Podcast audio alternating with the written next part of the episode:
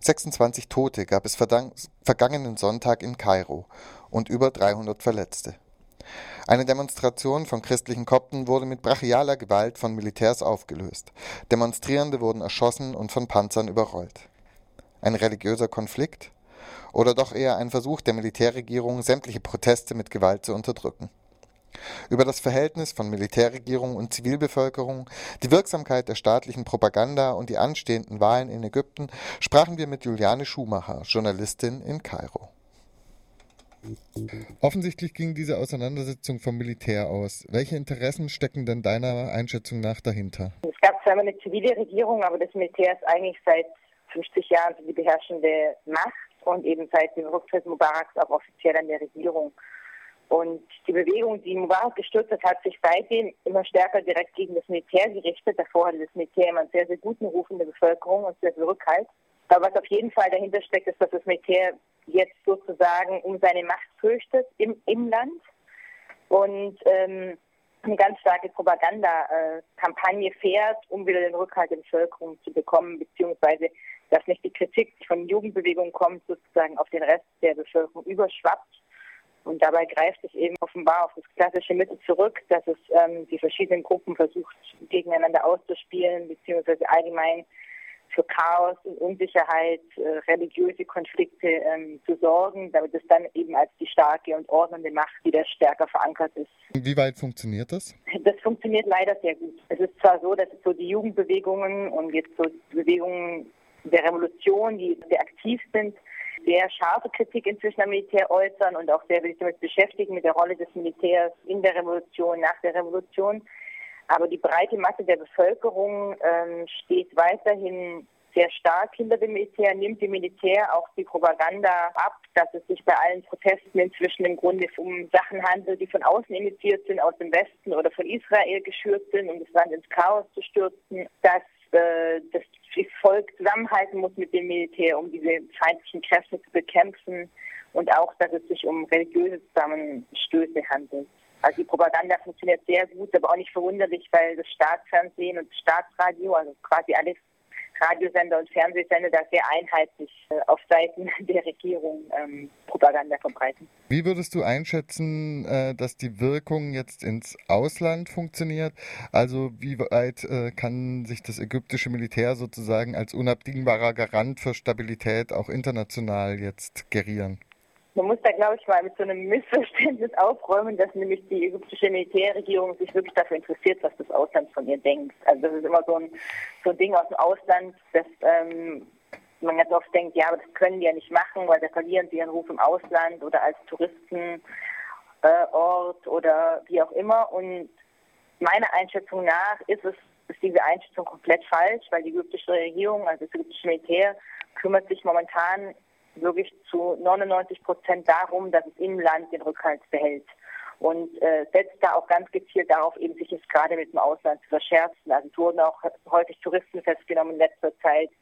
Es wurden Gesetze erlassen, die dem Tourismus total äh, entgegenwirken. Momentan führt das Militär seinen Kampf im Inland und darum in der eigenen Bevölkerung Rückhalt zu behalten und die Macht zu behalten.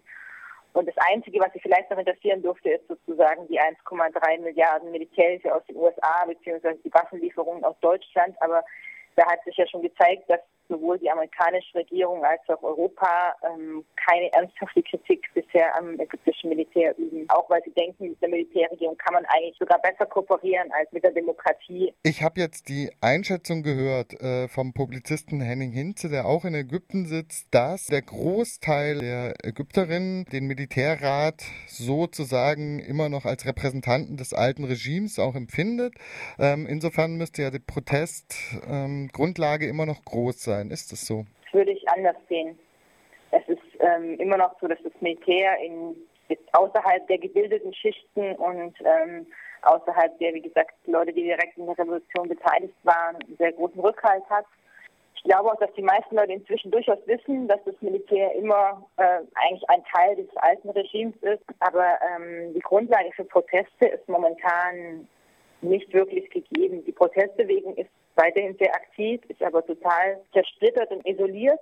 vor allem isoliert vom Rest der Bevölkerung. Also das, was im Januar gelungen ist, so den Sprung zu schaffen, dass wirklich die große Masse der Bevölkerung auch aktiv dabei ist und das unterstützt. Das gelingt momentan überhaupt nicht mehr.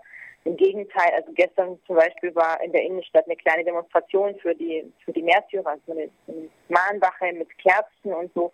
Und da gab es ganz aggressive Äußerungen von den Passanten und von den Leuten, die dort wohnen. Also sind fast angegriffen worden. Ähm, das ist, glaube ich, so ein bisschen die Stimmung, dass eben die Propaganda tatsächlich wirkt, dass die Leute momentan eher gegen die Protestbewegung sind. Überhaupt die Protestdynamik ist sehr schwer zu durchschauen, welche Gruppen da eigentlich gerade aktiv sind, welche sich zurückgezogen haben, äh, von wem eigentlich momentan die andauernden Proteste ausgehen.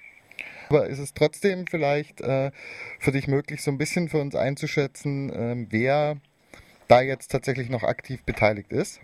Es war ja im Januar ausgehend war das eben von den Jugendbewegungen, von Aktivisten und eben dann sehr breit die, die komplette Jugend, also vor allem so eher prekäre Jugendliche, die das getragen haben, ähm, verbunden dann eben mit den islamistischen Gruppen und auch koptischen Gruppen.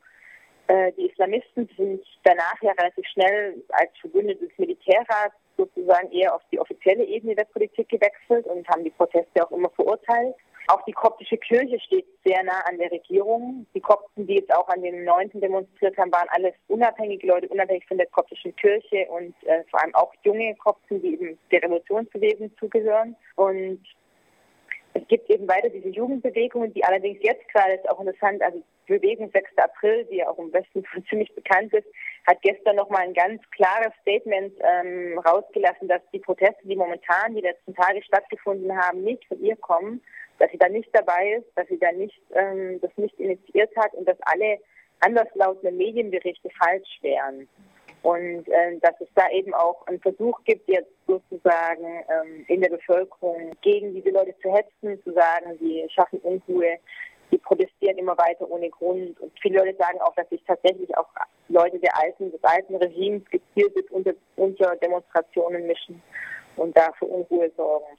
Und es ist gerade wirklich sehr schwer, sehr schwer zu durchschauen. Es gibt noch sehr aktive Teile der Jugendbewegung, die weiter irgendwie auf die Straße gehen. Aber es gibt auch andere Teile, die gesagt haben, es ist sinnvoller, sich momentan zurückzuziehen, eher über Presse, über Öffentlichkeitsarbeit, über irgendwelche anderen Schienen versuchen, was zu erreichen und auf der Straße zu kämpfen, macht momentan keinen Sinn mehr und führt nur zu Toten und Verletzten und Verhaften. Ende November sollen ja jetzt in Ägypten die Wahlen stattfinden. Ich frage da mal ganz allgemein, was ist davon dann zu erwarten?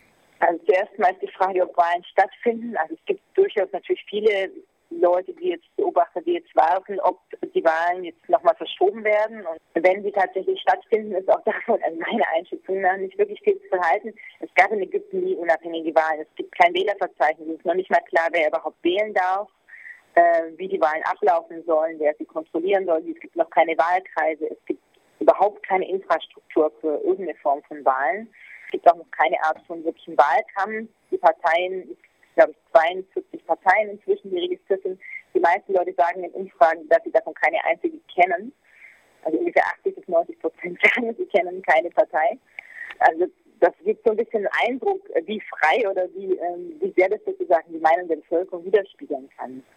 Wenn die Wahlen stattfinden, das Zweite, was äh, zu erwarten ist, ist, dass eben da sehr viel Einschüchterung stattfindet. Äh, die politischen Parteien normalerweise so bezahlte Schlägergruppen oder Paramilitärs anheuern, um die Gegenseite einzuschüchtern.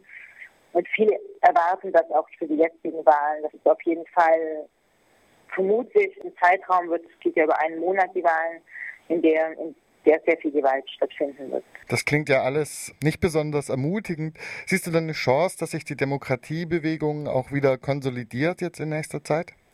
Gerade ist meine Einschätzung eher, eher negativ. Und ich glaube, es war ein ganz großer Fehler von der Demokratiebewegung, am Anfang eben auf das Militär zu setzen und eben darauf zu setzen, dass das Militär ein Interesse daran hat, eine Demokratie einzuführen, ohne irgendwie zu sehen, dass das Militär hier ganz, ganz stark auch wirtschaftliche Interesse hat und auf jeden Fall an der Macht bleiben möchte. Und das jetzt wieder sozusagen in die richtige Richtung zu rücken, ist, glaube ich, sehr, sehr schwer. Also ich sehe durchaus eine Chance, weil es eben das Überbleibsel der Revolution immer noch ist, dass die Bevölkerung momentan sehr wach ist, ähm, die politischen Entwicklungen auch durchschaut, auch verfolgt. Es ist nicht mehr diese Resignation von den Jahrzehnten davor da. Es gibt sehr, sehr aktive Leute, die auch inzwischen so die Propaganda der Presse durchschauen und wenn die wieder die Überhand gewinnen und es wieder schaffen, das auch in die breite Masse der Bevölkerung reinzutragen, dann glaube ich, wäre da durchaus eine Chance. Und vielleicht, wenn Wahlen stattfinden und eine zivile Regierung da ist und die Lage sich erstmal ein bisschen beruhigen kann, ähm, besteht vielleicht auch eine Chance, dann einen längerfristigen und langsamen Prozess anzustoßen, das Militär wieder aus der Politik zurückzudrängen. Aber ich glaube, auf die kurze, auf kurze Zeit ähm, sieht es erstmal nicht so gut aus. Soweit die Einschätzung der Journalistin Juliane Schumacher aus Kairo.